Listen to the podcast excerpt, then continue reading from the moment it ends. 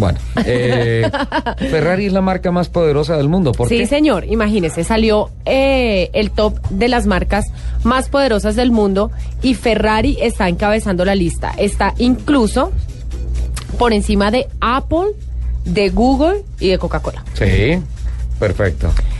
Este estudio eh, lo hizo la firma Brian Finance, eh, el cual comprende las marcas más poderosas del mundo y como le decía, Ferrari arrasó con todos. Sí. Eh, este compilado denominado Future Global 500 de la compañía de investigación británica coloca a Ferrari en el número uno, a pesar de tener un valor financiero menor comparado con otras multinacionales. ¿Por qué pasa esto? Mire, monetariamente el valor de la marca Ferrari está calculado en 3. punto- en 3 mil millones de dólares. Sí. Esto es muy pequeño comparado con el segundo lugar, que es Google, que tiene un precio de 52 mil millones. Y Coca-Cola, que está en un tercer lugar con 34 mil millones de dólares. No obstante, Ferrari sobresale de estos números por la afección y lealtad a la marca, al igual por el relativo margen de utilidad que tiene, los ingresos por los clientes, la mercadotecnia y la publicidad. Por otra parte, aunque Ferrari está en el tope de la lista como la marca más poderosa, Apple tiene el primer sitio como la marca mejor valuada con un precio de 87 mil millones de dólares. Eh, este compilado lo siguen Samsung, Google, Microsoft y Walmart.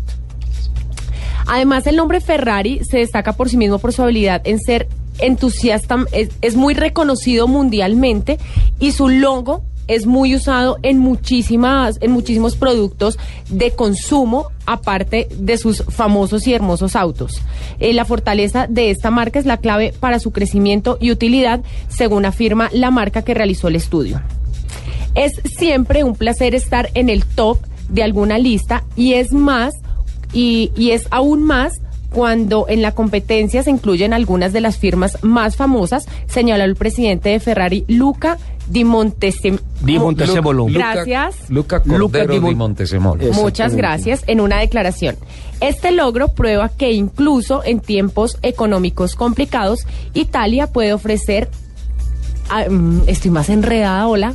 Italia puede aún ofrecer la excelencia en el mundo de los negocios. Usted sabe, antes de ser presidente de la Ferrari, Luca Cordero de Montesemolo, ¿por qué se hizo mundialmente reconocido? ¿Por qué? Por ser el gestor comercial del Mundial de Fútbol Italia 90. Importante, ¿no? Sí, no, aparte de eso, que es un hombre que a nivel internacional es muy conocido, eh, con lo de Ferrari pues se disparó mucho más su imagen. Recordemos que no existe motocicleta Ferrari. ¿No? ¿Se acuerda que hicimos No. la pregunta Sí. en la feria del automóvil? Nos dicen que no, que no. ¿Que no? Dicen que no, así aparezcan algunos modelos en internet. Parece que, bueno, en internet cualquiera puede subir cualquier cosa y mm, infortunadamente... sean oficiales, sí. Exactamente, pero queda también claro que Ferrari se especializa solamente en autos deportivos, en autos de alto cilindraje, en autos espectaculares y nada que ver con las motos. Bueno, don Nelson, eh, ¿de dónde viene el nombre de Alfa Romeo? ¿Cómo es esa historia? Ah, bueno, es que Alfa Romeo le quiero decir que va a presentar su nuevo 4C, un eh, biplaza espectacular por su belleza y su potencia y ya será estrenado a partir del próximo mes, es decir, en apenas ocho días, en el Salón del Automóvil en Ginebra. Sí. Y pues bueno, su nombre se inspiró en el pasado glorioso de esta marca, recordando la gran tradición deportiva de Alfa Romeo con modelos como usted recordará el 8C y el 6C y su arquitectura y construcción que tienen como objetivo lograr esa relación que todo el mundo habla de peso y potencia, que es de apenas 4 caballos. Usted sabe que, Cuatro kilos que por caballo. Nicolò Romeo eh, le dio trabajo a un tal en 1929, a un tal Enzo Ferrari. Eh, casi nada. De ahí viene. de- ¿Tiene, ¿Tiene medidas de ese deportivo? Mira, este deportivo eh, tiene 4 metros de longitud, 2 metros de ancho y tiene una distancia entre ejes inferior a los 2 metros y medio. Eh, gracias a- al diseño que han logrado, por supuesto, los creadores. Además, este biplaza italiano emplea materiales de fibra de carbono y aluminio, lo que lo hace mucho más eh, liviano, ¿no? En este caso. Me gustó esa medida que usted da de 4 kilos por caballo. Regularmente un carro convencional mueve 12, 13 kilos por caballo. Este mueve 4 kilos por caballo. Sí, sí que los caballitos Pasa es que esos son ponis. muchos más livianos.